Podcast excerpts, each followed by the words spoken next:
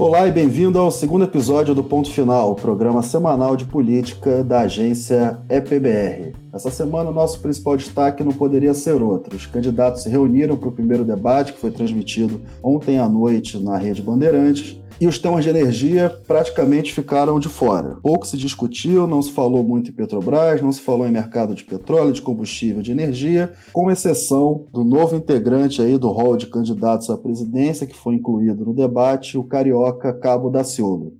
Isso que está acontecendo é que nós não investimos nas nossas refinarias. Nós mandamos o nosso petróleo bruto para fora e depois nós trazemos o manufaturado, todo, todo, todo o petróleo, o diesel, nós trazemos o diesel, o gás de cozinha de fora. O gás de cozinha sai lá da refinaria por 22 é, reais, vai para a casa do consumidor por, por 80 reais. Para o senhor ficar informado, o Cabo Daciolo estava junto com os caminhoneiros e eu, como presidente da República, eu não só, não vai, isso não vai acontecer no nosso governo, porque é claro, e automaticamente eu abaixo o combustível em 50%, porque nós temos 18 refinarias. Eu vou investir nas refinarias e nós vamos transformar o petróleo bruto em, em, em, em diesel, em gasolina, em gás e outra. Vamos oxigenar o nosso país e empregar, para a honra e glória do Senhor Jesus.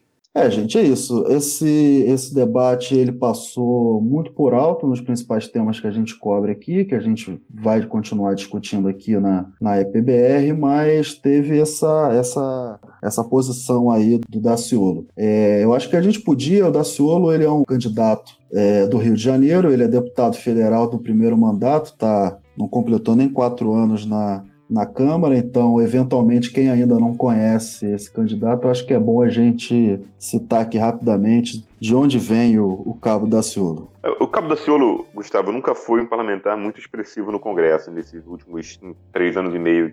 Ele foi um dos líderes da greve dos bombeiros em 2011, no Rio de Janeiro, quando ainda era o governo de Tales Cabral, e depois acabou sendo atraído pelo PSOL para se candidatar, e foi pelo PSOL que ele entrou no Congresso, acho que com cerca de 45 mil votos. Daciolo já passou por uns outros dois partidos nessa mesma legislatura, até a sua legenda atual, né? depois de ser eleito pelo pessoal, ele, ele acabou surpreendendo o partido, propondo uma PEC na Câmara para incluir na Constituição Federal que todo poder emana de Deus. Ele, foi, ele é ali, então, nesse momento, ele é expulso do partido e começa essa migração até agora surgir como um candidato menos do que Nanico, porque ele até reclamou no debate que nem sequer ser cogitado nas pesquisas de, de intenção de voto, ele era cogitado até então. Se a gente buscava é, uma aposta num candidato outsider, de fato, acho que sim encontrou a figura que, que, que pode representar isso. Mas, para além, enfim, do perfil do candidato, o Daciolo foi o presidenciável que mais próximo chegou de pautas da área de energia, por incrível que pareça, né? Ele conseguiu atrelar numa mesma fala a alta dos preços dos combustíveis, né? E aí com a greve dos, dos, caminhoneiros, da qual ele, ele participou, de certa forma foi um parlamentar muito ativo, de fato, nas redes sociais e próximo mesmo dos líderes grevistas. Ele, ao mesmo tempo, ele atirou para todo lado. Quando ele diz qual seria a solução, ele primeiro ele dá a proposta radical, diz que a greve não aconteceria, porque se acontecesse, ele cortava metade do preço do combustível, mas depois ele encaminha para uma solução que é muito parecida com o que o Ciro fala, que a solução para a precificação dos combustíveis no mercado passa pelo aumento do refino nacional.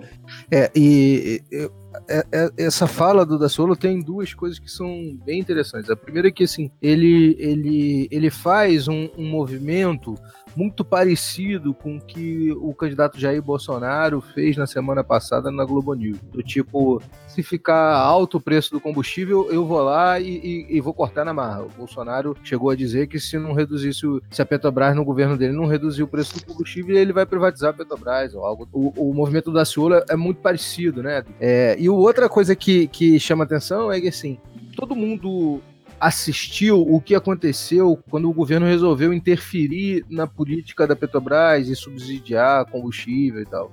A, a, empresa perdeu capacidade de investimento, a empresa teve um monte de problemas que a gente, que até hoje ela está se recuperando disso. Então, assim, a gente está discutindo isso, fazer isso ou não num programa de governo é, é, bem estranho. Quer dizer, também é estranho a gente estar tá em 2018 e a gente ainda está discutindo subsídio para diesel, né? É, pois é. Bom, e o que, que teve mais desse, desse debate que a gente pode que a gente pode conversar aqui? O Bolsonaro ele não entrou nesses temas, eu estou começando por ele porque ele é o candidato parece mais bem posicionado nas pesquisas mas ele também não entrou nesses temas. O Bolsonaro, na verdade, não surpreendeu, né? Ele teve ali a posição dele em algumas questões é, é, sociais, a posição que a gente já conhece. Para quem já está acompanhando o candidato aí há alguns anos, sabe que não teve muita diferença. Na economia, ele não deu, ele não surpreendeu ninguém com nenhuma proposta diferente desse caminho liberal que ele entrou desde que ele se confirmou como candidato à presidência. E Marina Silva, que acabou que também não foi diretamente questionada, apesar de ser uma defensora da redução do combustível fóssil, da redução do investimento em, em produção de petróleo, em exploração e produção de petróleo, Marina Silva ela não foi diretamente questionada sobre esse assunto. Mas numa pergunta sobre infraestrutura, ela acabou citando isso e a gente vai escutar aí agora o que a candidata da rede tem a dizer. E nós temos que melhorar a qualidade da nossa produção para podermos ser cada vez mais competitivos e integrados às cadeias produtivas globais, fazendo o dever de casa, criando um novo ciclo de prosperidade, sobretudo nas energias renováveis. É possível ter energia limpa, renovável e segura, com geração distribuída, aproveitando o vento, o sol, a biomassa e não o combustível fóssil como temos hoje.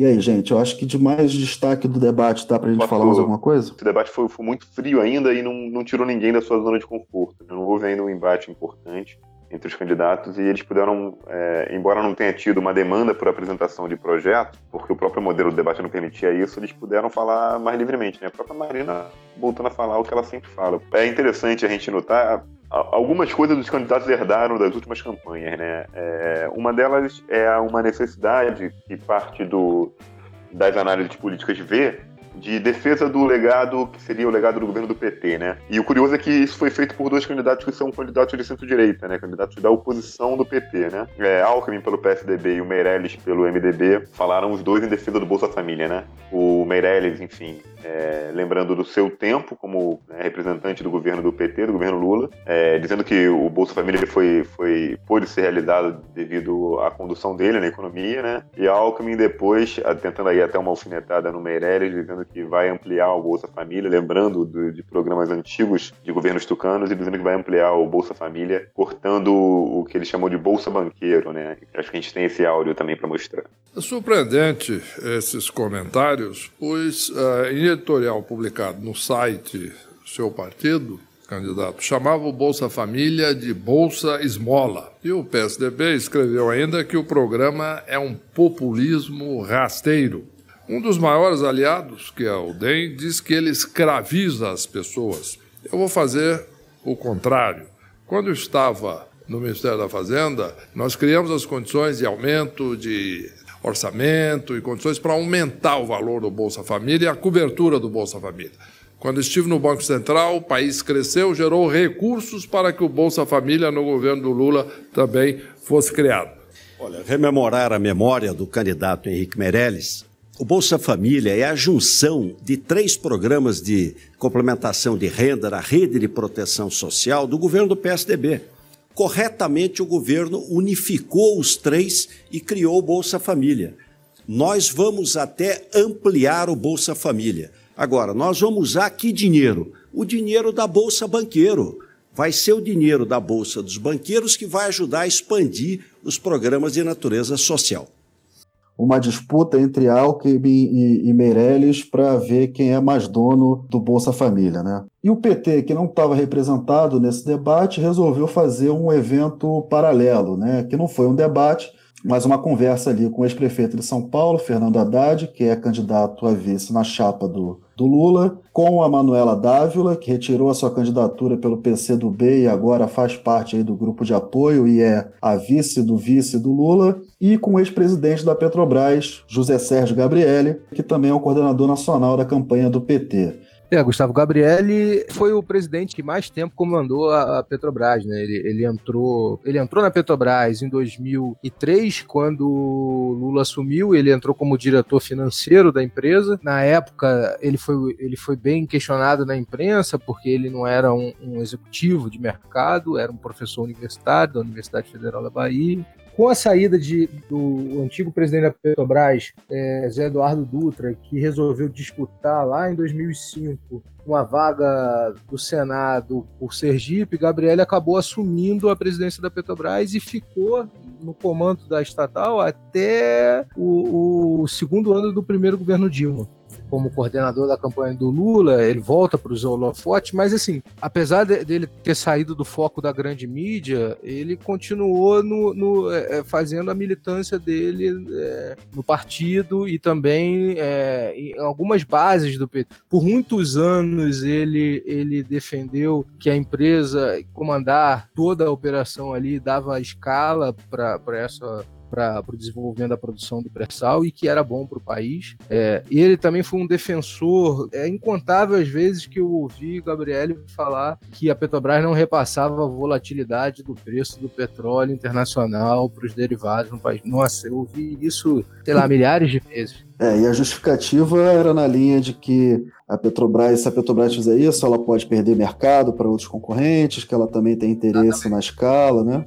Exatamente. Agora, todos os problemas que a Petrobras está passando hoje, os problemas da Lava Jato, todos os, os, problemas que foram criados a partir da Sete Brasil, tudo isso aconteceu também na gestão do Gabriele. Não só a questão da Lava Jato, mas é, é acredito que teve, tiveram alguns erros de, de gestão ou erros que não se podiam projetar que as coisas iam acontecer da mesma forma, como é o caso, por exemplo, da Sete Brasil, que foi gestada dentro do, do da diretoria do Gabriele. Como coloquei antes, o Gabriele ele participou dessa, dessa conversa com a chapa do PT, junto com a Manuela Dávila, e por mais que o tema não tenha sido energia, Petrobras, e até deixar claro, esse evento do PT, na verdade, foi um evento de propaganda. Foram feitas várias inserções de vídeos do Lula defendendo o plano de governo, defendendo legados aí da gestão do PT, então teve uma participação, ainda que indireta, teve uma participação muito grande do Lula nesse programa. É, é, mas em determinado momento o Gabriele ele tomou a palavra para falar de Petrobras. O PT quer o retorno da operação única, quer a Petrobras em 30% de todos os contratos de partilha, mas não defende que seja feito um rompimento de contratos que foram assinados durante o governo Temer. O segundo elemento importante do que o Lula fez foi dar à Petrobras a capacidade de ser o centro de uma política que ia criar emprego e renda no Brasil para a produção de plataformas, para a indústria naval, para a produção de navios, para a produção de tecnologia, que ia envolver, portanto, um enorme desenvolvimento tecnológico no Brasil, dando controle dessa riqueza ao povo brasileiro. Tudo isso está desmontado. Tudo isso está desmontado por quem? Pelo Temer, pelo Alckmin, pelo PSDB, que desmontaram tudo isso. Não, vamos ter que reverter. O Lula vai voltar, é evidente que vai levar um tempo para reverter isso, mas é possível reverter. Nós vamos retomar o, o, a, o controle nacional dessa nossa riqueza isso distancia o, o, o, discurso do PT do discurso do, do, Ciro Gomes. Né? Apesar do Ciro não é, ele não está propondo rompimento de contrato porque ele vai indenizar as empresas, o, o ex-presidente Lula defende também que é, seja revertida a, a, questão da partilha, mas que seja feita a partir do Congresso. Eu acho que a, a, proposta do Gabriel é a mesma. Né? É, parece que é mais por aí mesmo. Lembrando que o plano de governo do PT prevê uma desaceleração da oferta de áreas para poder atuar sobre a questão do conteúdo local. Bom, e Fernando Haddad, foi confirmado no fim de semana passado como candidato do PT na corrida presidencial e hoje pela manhã, a gente está gravando na sexta-feira, saiu a primeira pesquisa que fez um levantamento nacional considerando o nome do Haddad depois dessa confirmação da chapa, que é a pesquisa do IPESP contratada pela XP Investimentos. O que a gente vê aqui nessa pesquisa é que o cenário ainda não mudou de forma considerável. O Haddad apoiado por Lula termo que é questionado aos, aos entrevistados é Haddad apoiado por Lula, ele aparece aqui com 13% de intenções de voto, atrás do Jair Bolsonaro, que tem 21%. O Instituto IPESP, nessa pesquisa contratada pela XP Investimento, ele sempre teve essa, essa possibilidade do Haddad apoiado pelo Lula, mas a gente não vê uma variação muito grande nos indicadores. Isso mostra que, o, que na verdade, o Lula não está transferindo tantos votos assim, ou pelo menos ainda não começou a, transferir, a transferir votos para a chapa que vai ser a chapa do PT, né? É, de fato, a, a grande dúvida que, que paira nessa, nessa campanha é se o líder da pesquisa, ainda o líder das pesquisas, que é o Lula, vai conseguir, né, a gente presumindo que ele não vai conseguir de verdade se tornar o candidato do PT, né, que ele vai ter a sua candidatura é, vetada pelo TSE, o que vai permanecer como dúvida é se o Lula vai de fato conseguir transferir votos suficiente para o seu candidato chegar ao segundo turno, né? Bom, parece que, pela, até por essa pesquisa mesmo contratada pela XP, que sim, né? No momento, Fernando Haddad, sendo confirmado como candidato do PT, conseguiria já estar no segundo turno, mesmo ainda não tendo o nome na chapa de fato e nem estando participando das campanhas, né? Participando ativamente, participando de debate, etc. Mas é, resta saber exatamente isso, né? o ritmo de transferência de votos do Lula para o seu, enfim, seu ungido, né? para o seu, seu indicado. Vamos ver. Isso é uma, é uma situação é, inédita, né? No, na, na, na, democracia brasileira desde a, do fim da ditadura. Tem uma questão aí também que é o seguinte: é, se o Lula vai ficar preso até as eleições ou se ele vai conseguir um habeas corpus o Lula solto e o Lula preso pode fazer uma diferença. Né? É, de fato, a gente sabe que, enfim, pelo menos no, no, no, momento atual da política brasileira, não tem nenhuma outra figura que seja tão, tão boa de palanque né, em campanha quanto o Lula. Né? Se o Lula puder subir no palanque para pedir voto para o seu candidato, mesmo sem que ele seja o candidato, eu acho que isso vai fazer uma diferença grande. A imagem do Lula em público, né? o Lula abraçado com o candidato, enfim, tem um apelo visual aí muito forte, né? Pra gente acompanhar o que vai acontecer nos próximos semanas. Bom, só para não deixar essas pontas soltas, vou passar aqui rapidamente os números dessa pesquisa que saiu é, nessa sexta-feira de manhã, foi concluída no dia 8. O período do levantamento foi entre segunda e quarta-feira dessa semana. É, o número no cenário onde o Lula não é considerado candidato, mas aparece o Haddad apoiado pelo Lula, o Jair Bolsonaro aparece com 21 e o Haddad vem em segundo com 13%. Mas tem uma questão aí, considerando a margem de erro, e a gente não pode simplesmente utilizar a margem de erro máxima da pesquisa para fazer essa conta do empate técnico, mas os números mostram que está todo mundo embolado aí na, na, segunda posição, competindo pelo, pela disputa do segundo turno com o Bolsonaro. O Haddad aparece com 13%, Marina com 10%, Alckmin com 9%, Ciro Gomes 7%, Álvaro Dias 5%, e a Manuela Dávila, que não vai disputar nenhum cenário com Haddad, mas ainda estava presente nesse cenário, nesse questionário, ela aparece com 3%. Henrique Meirelles, 2%, e Guilherme Boulos, nesse levantamento, não chega a 1% de intenções de votos. Isso é até uma, uma informação interessante também para os nossos ouvintes que gostam de acompanhar essas pesquisas. Esses dados da pesquisa IPESP, a gente está usando aqui pelo agregador de pesquisas eleitorais desenvolvido por uma agência de jornalismo de dados chamada Volt. As informações para acessar isso vão estar aí no, nos detalhes na descrição do podcast. Mas a Volt, em parceria com o Poder 360, 360 publicou esse agregador e que traz uma informação bacana para a gente também. Eles consideram uma, uma tendência utilizando a média móvel das pesquisas, e por mais que o Haddad, é, antes da confirmação da chapa e depois, ele tenha ficado com esse percentual de intenção entre 11% e 13%, ele tem uma leve tendência de alta porque ele está se firmando mais aí nesse patamar de 13%. Ao que tudo indica, se não tiver nenhuma mudança brusca de curso, a gente também tem algumas, algumas pesquisas que mostram, alguns estudos que mostram que ainda está cedo, ainda está muito cedo na corrida eleitoral para as pesquisas de fato cravarem quem vão ser os candidatos a, a, a os candidatos mais bem posicionados é, mas o cenário, por enquanto, não teve nenhuma mudança brusca. Lula e Bolsonaro vão para o segundo turno. Se o Lula não tiver,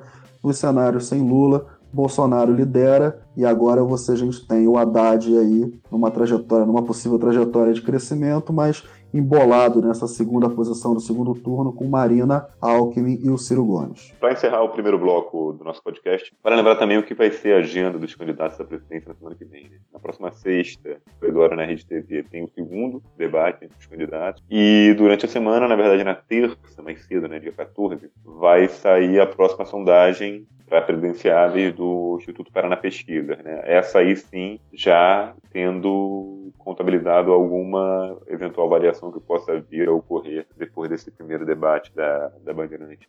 Bom, e com isso então vamos falar de Congresso e da possibilidade do governo aprovar ou não os projetos que a gente já discutiu no episódio da semana passada lá no Senado. Nessa semana o que impressionou um pouco foi a fala do vice-presidente do Senado, né, o senador Cássio Cunha Lima, do PSDB, ele é tucano, da Paraíba, que praticamente finalizou aí o enterro da tentativa do governo de fazer essa votação, as duas votações, né, da sessão onerosa e da venda das distribuidoras antes da eleição. Né. A gente não tem esse áudio, mas o Cássio falou a seguinte frase: é, o atual governo tem baixíssima ou nenhuma legitimidade para tocar temas que interessam ao Brasil.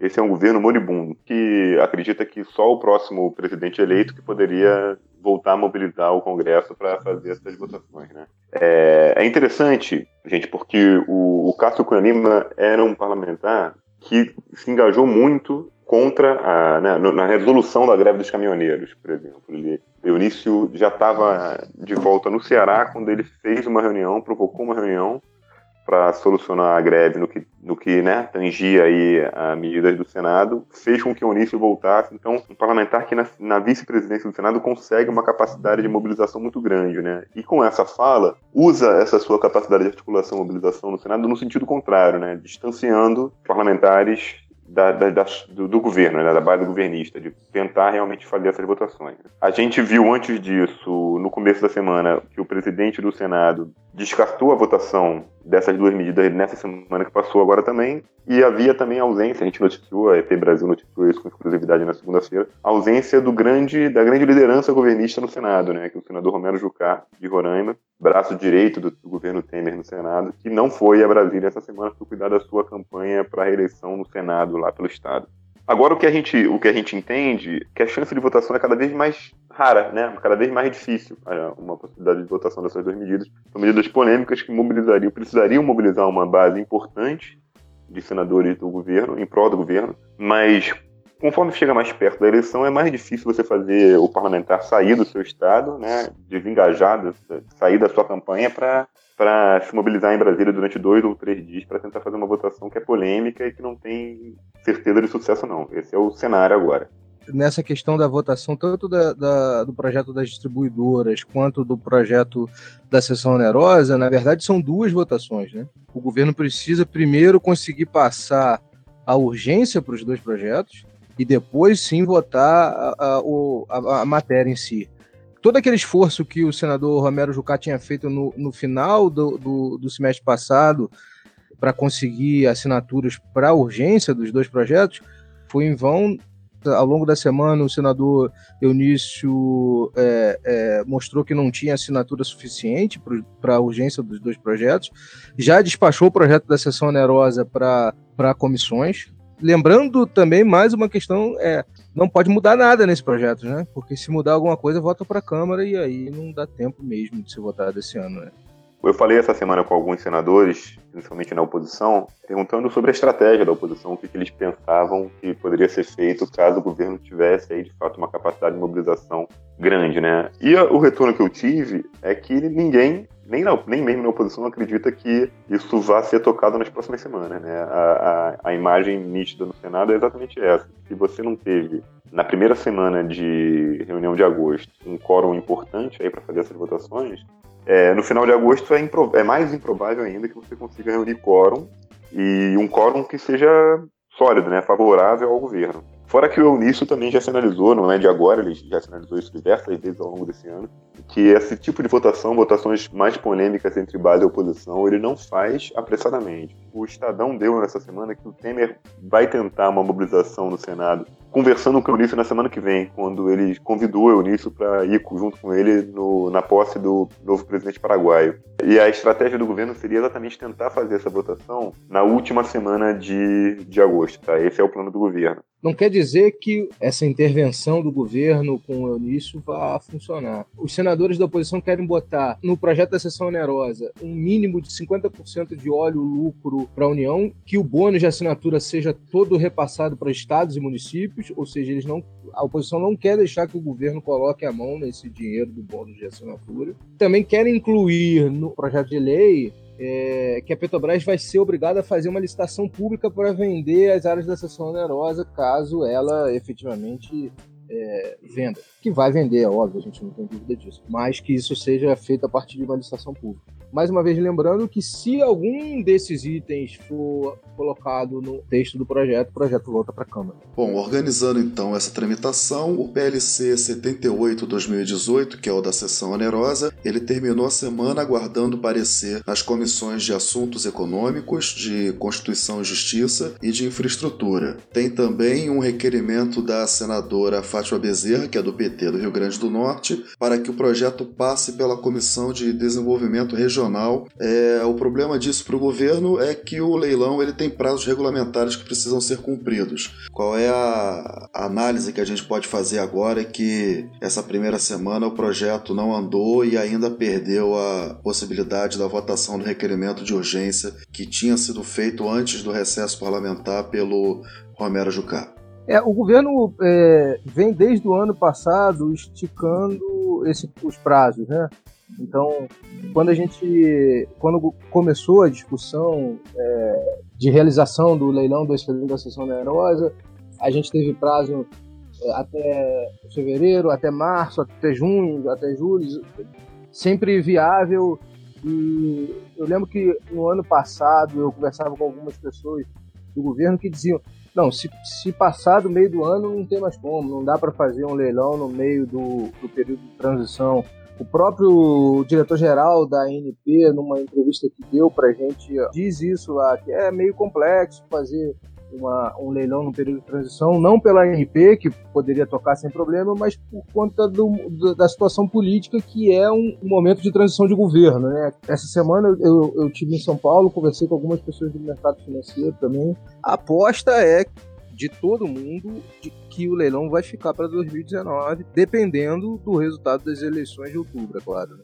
Uma curiosidade também que aconteceu essa semana é que até o presidente do Banco Central entrou, de certa forma, nessa tentativa do governo de mobilizar os senadores. Né? O, o Ilan falou ao governo, isso foi, enfim, chegou à imprensa, que a não aprovação da venda da sessão onerosa pode abrir um rombo bilionário nas contas públicas em 2019, quer dizer, para o próximo governo. É interessante porque parece uma sinalização do presidente do Banco Central na tentativa de mobilizar senadores de outros partidos, claro, que podem vir né, a, ser, a, a ser base de governos futuros aí, independente de quem ganhe, né? A gente já tinha apurado há um tempo também que existia aí uma ideia, uma possibilidade de utilizar esses recursos do, do leilão da sessão onerosa para subsidiar o diesel. Existia essa conversa de que o, o, os 9,5 bilhões que o governo calcula que vai ser necessário para pagar o, o, subsídio do diesel até o fim do ano, poderia parte desse dinheiro sair do leilão da seção onerosa. Isso coloca aí uma incerteza quanto ao financiamento dessa política de subsídio se ficar dependendo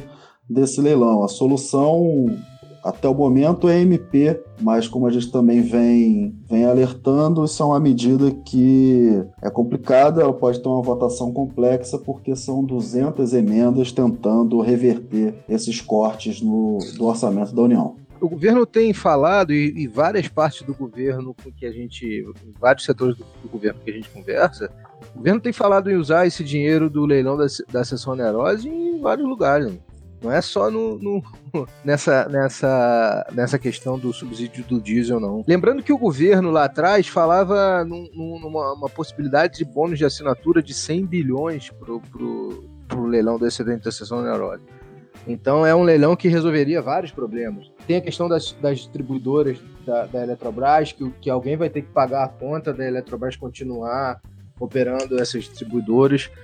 O Conselho de Administração da Eletrobras já disse que não vai aceitar fazer essa operação sem receber, tem a questão do subsídio do diesel, tem várias outras questões que estão em pauta aí que precisam de dinheiro e que o governo poderia usar para o, o, leilão do excedente da sessão onerosa para pagar, mas é, eu não sei se dá para contar com esse dinheiro não. Hein? o BNDES está com o leilão das distribuidoras marcado para 30 de agosto. Isso. Ou seja, é, é, mais uma pressão também, e se esse projeto não sair, pode impactar o cronograma do leilão, né? É, hoje a agência Reuters deu uma informação dizendo que o governo já cogita adiar o leilão das distribuidoras, que está marcado aí para o dia 30. É, eu conversei com algumas pessoas do governo hoje também sobre é, essa concorrência, e o cenário que, que se tem é, nessa sexta-feira, quando a gente está gravando o programa, é, é, é, incerto ainda. O governo não tem a certeza de que vai adiar o leilão, mas é bem provável. O risco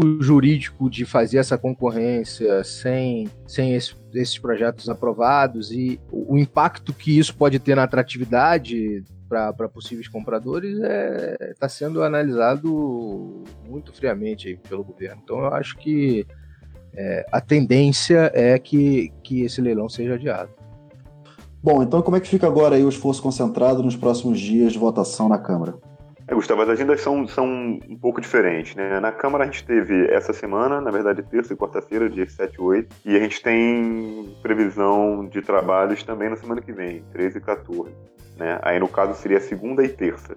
É, e depois a primeira semana de setembro, dias 4 e 5, né? Isso é diferente do Senado. No Senado a gente vai ter só agora três dias na última semana de agosto, 28, 29 e 30, e depois dias 11, 12 e 13 de setembro, né? Depois disso, Câmara e Senado só voltam a reunir os parlamentares para votações, de fato, após o primeiro turno da eleição, né? Quer dizer, lá para o dia 10 de de outubro. É, antes disso, no dia 28 de setembro, está marcada a quinta rodada de partilha. A ANP vai ofertar as áreas, algumas das áreas que foram retiradas da 15ª rodada. Relembrando aqui, na 15ª rodada existem os prospectos que ficam no limite do polígono de partilha, que é o prospecto de Saturno e alguns outros prospectos menores no entorno de Saturno. O governo queria ofertar o que está fora do regime de, o que está fora do polígono do pré-sal pelo regime de concessão em blocos e o que está dentro do polígono em áreas de partilha. O TCU não concordou e em cima da hora, em cima da 15ª rodada, essas áreas foram retiradas e depois foi feito um acordo para ofertar tudo pelo, pelo regime de partilha agora na quinta rodada. Teve uma outra mudança agora também nessa quinta rodada pelo TCU, né, Marcel? É, o TCU mais uma vez é, é, deu uma interferida nesse leilão e resolveu recomendar a NP para aumentar o, o, a parcela mínima da União nas áreas de Saturno e Titã. Mais uma vez, o, o, TCU, assim, perto do leilão, resolveu fazer uma, uma alteração na concorrência, que pegou a indústria, a, as petroleiras de surpresa, tá? Muitas petroleiras não estavam esperando essa, essa essa mudança e certamente isso vai dar uma, uma. Agora as empresas vão refazer seus cálculos, vão analisar o que, que muda, como muda, pode alterar coisa, mas acho que talvez não, não seja muito. não tem um impacto tão grande, até porque o aumento não, é, não foi tão considerável assim. É, mas o que fica é a mensagem de mais uma vez o TCU mudando o leilão próximo, não foi tão, tão perto quanto foi na, na 15 rodada, que a decisão do TCU veio na véspera do leilão, mas não é legal, né? Tem tempo para fazer isso, porque assim, eu fico imaginando que a INP faz um período de consulta pública de, de 30 dias ou até mais, não sei. O TCU poderia se manifestar ali, né? Junto com todos os outros agentes do mercado e tal, e indicar para a INP: olha, é, a gente recomenda essa e aquela mudança. No, no, fim, o que aconteceu? A, Agência Nacional do Petróleo entendeu que era melhor acatar a recomendação, até para não correr um risco de ter alguma decisão determinando suspender a concorrência. E nessa sexta-feira, que é o dia que a gente está gravando o nosso podcast, a, a agência teve que relançar os editais e abrir prazo de novo para a Petrobras é, se manifestar sobre o direito de preferência dela na concorrência. Isso sim pode dar uma reviravolta no leilão, porque se a Petrobras resolver que quer ficar com todas as áreas, pode ser que o TCU tenha mudado a história desse leilão. Quando a ANP lançou o primeiro edital é, alguns meses atrás, é, a Petrobras se manifestou que queria apenas ser operadora da área de sudoeste de Tartaruga Verde. Sudoeste Tartaruga Verde é a extensão do campo da Petrobras de Tartaruga Verde, onde ela já manifestou que ela tem interesse, então ela já garantiu os 30% e a operação dessa extensão. Não teve um aumento de atratividade, teve uma redução, porque agora a participação da União, participação mínima da União vai ser maior mas realmente tem esse complicante, né? Abre prazo para novamente a Petrobras se manifestar. Agora, tem uma estratégia, tem uma questão aí também que chamou a nossa atenção, pelo fato de originalmente a Petrobras não ter manifestado interesse nas outras áreas. Considerando volumes de petróleo em place, essas áreas de Saturno e os prospectos que estão no entorno, que são Titã, Dione, Atlas e Pandora, eles têm um potencial combinado de mais de 12 bilhões de barris de petróleo e gás em place. O que a gente reparou é que na 15ª rodada, a Exxon contratou as áreas que foram ofertadas, que não tinham aí uma... onde o prospecto não estava dividido pelo limite do polígono de partilha, a Exxon contratou essas áreas empenhou, inclusive, no consórcio, 2,8 bilhões de reais de, de bônus de assinatura. Eu, particularmente, se tivesse que fazer uma aposta, apostaria que a Exxon viria agora aí para tentar completar esse portfólio ali na região, que muito provavelmente ela vai ter interesse em levar Saturno. Novamente, isso é só uma aposta, uma especulação. É uma aposta é, é, que faz todo sentido. Agora, é, isso não exclui que a Petrobras é, esteja no, no, no projeto. Né? Ela é, ela, não, ela não manifestou o interesse de ser operadora, mas isso não quer dizer que ela não possa participar de um consórcio que está sendo montado para disputar esse, esse projeto. Bom, gente, então é isso. Vocês ouviram o segundo episódio do Ponto Final, nosso programa semanal de política energética. Tá ficando mais fácil para ouvir o programa. Já estamos agora com o nosso feed funcionando. Você pode procurar no seu agregador de podcast por Ponto Final ou então por EPBR, que você vai encontrar o nosso programa. E sigam acompanhando a gente pelo nosso site, principalmente pela nossa newsletter, epbr.com.br barra newsletter. Você assina, é de graça, recebe todo dia de manhã no seu e-mail os principais destaques da nossa cobertura política e, claro, os episódios, os próximos episódios do ponto final. A gente pode encerrar é, falando que essa semana, além de todas as questões energéticas, a gente aprendeu o que é ursal. Na noite dessa quinta-feira, a gente viu que se tá ruim sempre pode piorar, né? Bom, e com essa nota positiva, nos despedimos. Um abraço a todos e até semana que vem. Um abraço. Boa noite, gente, e até semana que vem.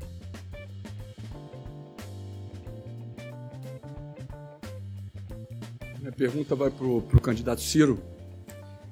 Ciro, o senhor é um dos fundadores do, do Foro de São Paulo. O o senhor pode falar aqui para a população brasileira, para a nação brasileira, sobre o plano Ursal? O senhor tem para dizer? O plano Ursal, União da República Socialista Latino-Americana. Tem algo a dizer para a nação brasileira? Meu estimado cabo, eu tive muito prazer de conhecê-lo hoje e, pelo visto, o amigo também não me conhece. Eu não sei o que é isso, não fui fundador do Fórum de São Paulo e acho que está respondido. Sabem sim, sabem sim.